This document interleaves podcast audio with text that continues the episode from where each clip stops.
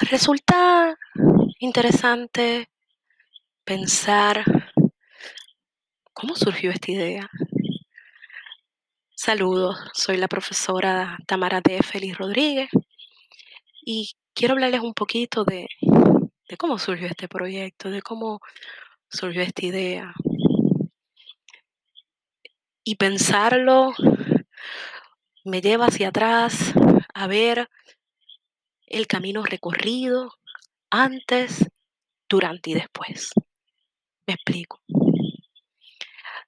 Prácticamente esta idea surge a partir de marzo, cuando la pandemia del COVID-19 comenzó aquí en Puerto Rico. Y todos nos vimos encerrados y los órdenes y restricciones nos llevaron de manera obligada hacer una pausa. Obviamente, la educación a distancia existe desde hace muchísimos años, pero de golpe y porrazo tuvimos que irnos a distancia. Y recuerdo a los estudiantes, el estrés, la ansiedad, el cómo se sentían ante todo esto. Y de marzo para acá, que estamos en noviembre, han pasado muchísimas cosas. Yo llevo cerca de 23 años a nivel profesional en el área, en el campo de la salud mental, pero principalmente en el sistema de educación superior. He tenido la oportunidad de ser profesora activamente y estar en puestos administrativos. Y todo esto me ha llevado a hacer una pausa y repensar en cómo hacemos las cosas y por qué las hacemos. Y ver la sala de clase desde otro punto de vista. Yo comparto mucho con una persona intercambiando ideas que quiero mucho a Miss Lozada, maestra de, de escuela superior. Y antes y después de la pandemia siempre hablamos de las cosas que nos pasan, de los estudiantes, las clases, la preparación. Se ve fácil, pero no lo es. Y en una conversación así trivial, me comenta que por qué no un día nos sentamos y grabamos como que un poco de lo que compartimos, ¿verdad? Que son como sesiones de desahogo. Y yo entiendo que ahí se fue cuajando un poquito la cosa. Más adelante, para ser precisa, como entre agosto y septiembre, me llama un colega, profesor y, y compañero de labores, que ahora está en otra institución y me pide que dé una charla en videoconferencia a sus estudiantes de administración de empresas para motivarlos, ¿verdad? Con la experiencia de las clases virtuales. Luego de ahí, yo creo que fue el momentum que dije, definitivamente tenemos que replantearnos las cosas. Y de ahí prácticamente podríamos decir que inicia esta interesante travesía de servicios educativos. Como les dije, ha sido tan difícil para los estudiantes acostumbrarse. Algunos han tomado varias clases conmigo de marzo para acá. Y siempre vemos las noticias cargadas de cosas negativas, todo el tiempo, principalmente. Tristemente hay que decirlo. Es más lo negativo que lo positivo. Y llegó un momento en que yo les dije a mis estudiantes, les hice una pregunta, les dije, no me la tienen que contestar. Yo quiero que, que la guarden y la vayan contestando todos los días. Sin querer le hemos contestado. Y la pregunta fue, ¿qué hemos aprendido durante la pandemia? ¿Qué cosas hemos aprendido? Y ahí fue el momento de pausa. Nosotros vivimos la vida tan ajetreado, en piloto automático, como dicen, de la casa al trabajo, los nenes, la escuela.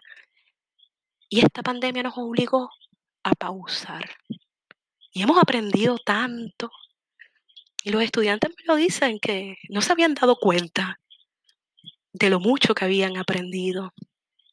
Y era invitarlos a ese proceso de reflexión honesto, claro y transparente que ameritan estos tiempos. Estos tiempos necesitan esa conversación. Las instituciones tienen que ser honestas consigo mismo y mirarse y replantearse. Y cuando hablamos de la nueva realidad, cuando nos volvamos a encontrar, sabemos que las cosas van a ser un tanto distintas. Y aunque mis estudiantes extrañan la sala de clase, por lo menos tienen el espacio a través virtual de seguir estudiando. Y yo una y otra vez, cada vez que inicio una clase, les agradezco el esfuerzo que hacen para estar allí. Muchos el trabajo les conflige, a otros le cortan la internet, le cortan el teléfono, se le va la luz y aún así perseveran. Hay tantas historias de éxito, y yo admiro y respeto y valoro ese esfuerzo de mis estudiantes y se los hago saber porque hay que dejárselo saber. Es importante más ahora, más que nunca, reforzar su presencia en el salón. Porque todo ha cambiado tan drástico, tan abrupto, de marzo a noviembre, creo que ha habido espacio suficiente para que honesta y francamente las instituciones se autoevalúen, miren sus planes, miren lo que están haciendo y evalúen qué funciona y qué no. Como dije, la educación a distancia está hace tiempo, mucho tiempo, pero ahora es más pertinente que nunca. Y sabemos que va a ser así por mucho tiempo, va a trastocar el sistema educativo. Ya lo está trastocando. Así que este espacio de servicios educativos espero que pueda ser ese punto de encuentro en el que podamos compartir un poquito de lo que yo he visto, de lo que sé, de que los años y la experiencia me han hecho ver, pero también crear esos espacios para que intercambiemos ideas, dialoguemos con profesionales sobre distintos temas que son pertinentes y relevantes al campo de la educación. Ahora más que nunca es importante reforzar nuestros sistemas educativos, que los estudiantes vean que a pesar de la adversidad, la clave siempre ha sido y será la educación. Es la clave, es la llave para el éxito. Así que este primer episodio, por llamarlo de alguna forma, es explicar un poquito más de toda esa pausa y toda esa reflexión que hemos hecho y esperamos estar compartiendo temas interesantísimos, algunos más controvertibles que otros, pero que nos lleven a ese punto de reflexión. Nuestro país nos necesita y nuestros estudiantes nos necesitan, ahora más que nunca. ¿Estamos cargados los profesores y los maestros? Claro que sí, por muchas razones. Todos tenemos problemas. Y ahora los problemas a veces se duplican.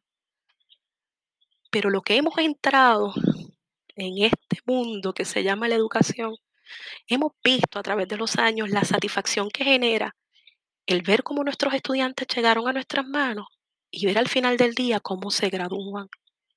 Así que hago un llamado a esa profunda reflexión, a que nos miremos, que hagamos nuestra pausa y pensemos no solo en nosotros, claro que tenemos que pensar en nosotros, pero que pensemos en nuestros estudiantes y cuál es la aportación que tenemos que hacerles tanto a ellos como, hasta, como al país.